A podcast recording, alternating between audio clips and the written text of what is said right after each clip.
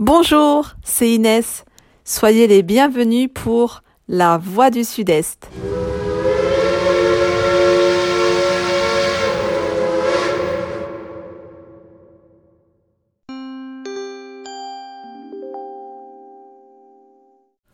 Mesdames, Messieurs, votre attention s'il vous plaît. Le train 1938 va partir pour la destination 2022. Attention à la fermeture automatique des portes. Attention au départ.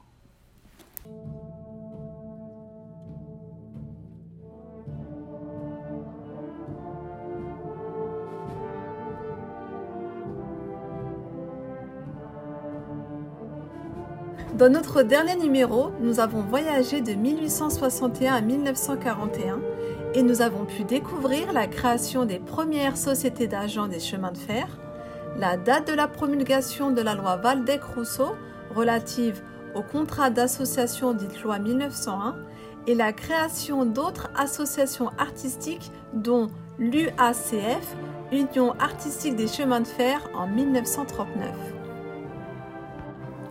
Dans cette deuxième partie, reprenons notre voyage de 1941 à 1944.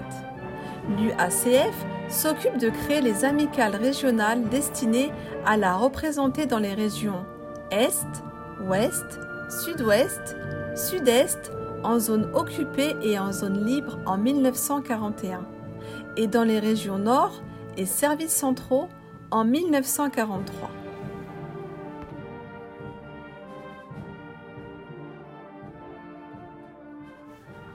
En dehors de la création des amicales, une autre création se profile, celle de l'Association artistique des chemins de fer français, AACF, Association nationale de peinture et sculpture, dont une section dans les six régions pour l'organisation de salons.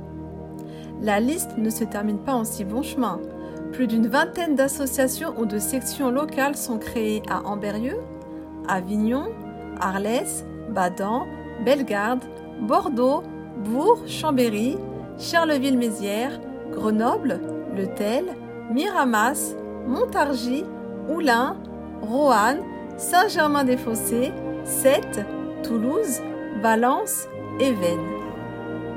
Dans cette liste exhaustive, il y a Paris, avec la création de la troupe de théâtre L'équipe, section d'art dramatique et de décoration du cercle musical Paris-Ouest. Elle existe toujours.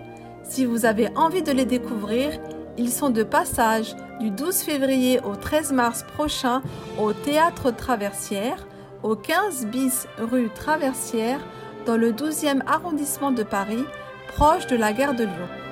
La troupe vous présentera l'œuvre de Luigi Pirandello en trois actes, s'intitulant Chacun sa vérité.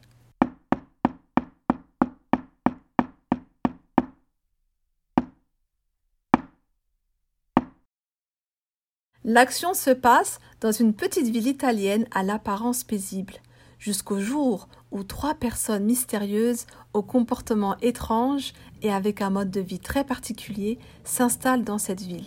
Mais bientôt, ce trio voilé de mystère va susciter la curiosité de toute la ville, entraînant les habitants dans une course à la vérité frôlant parfois l'hystérie collective.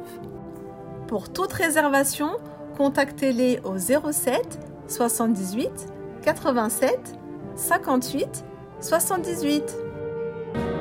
Nous nous sommes un peu éloignés de notre voyage et retournons à 1945.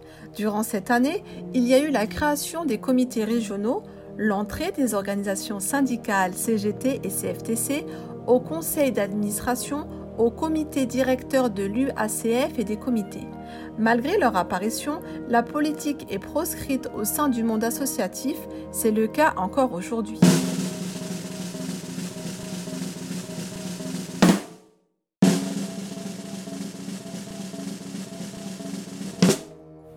C'est en 1946 que l'UACF devient l'UAICF. Et oui, nous avons pris une nouvelle lettre, le I d'intellectuel.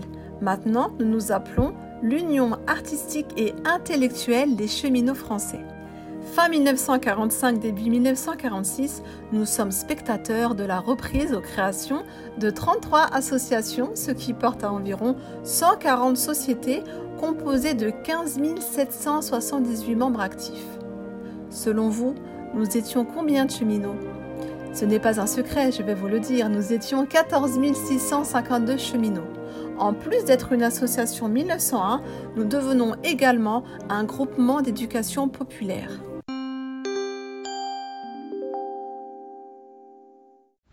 Mesdames, Messieurs, votre attention s'il vous plaît. Nous sommes à mi-parcours de notre voyage. Le train est arrêté en pleine voie. Pour votre sécurité, veuillez rester à bord du train et ne tentez pas d'ouvrir les portes. Merci. Amis Valentine et Valentin, avez-vous envie de connaître la suite? Eh bien, je vous donne rendez-vous dans une troisième partie de notre voyage qui nous emmènera jusqu'en 1953. Les informations étaient en partie recueillies par Madame Pascal Fievet et Monsieur Bruno Carrère à partir de documents tels que Notre métier, Renseignements hebdomadaires SNCF, Archeminot, qui a la revue de l'UAICF et tant d'autres. Si ce podcast vous a plu, Parlez-en autour de vous. Pour ne rien rater de notre actualité, abonnez-vous à notre podcast via les plateformes que vous utilisez habituellement. Il sera également en ligne sur Facebook. Vous pouvez également me faire part de vos éventuelles remarques et questions sur notre page Facebook UAICF Sud-Est La Culture pour tous ou par courriel à uaicf.sudest.gmail.com. Quant à moi, je vous donne rendez-vous dans 15 jours, même jour et même heure, pour un nouvel épisode de La Voix du Sud-Est, dans lequel nous continuerons notre voyage à la découverte de l'UICF.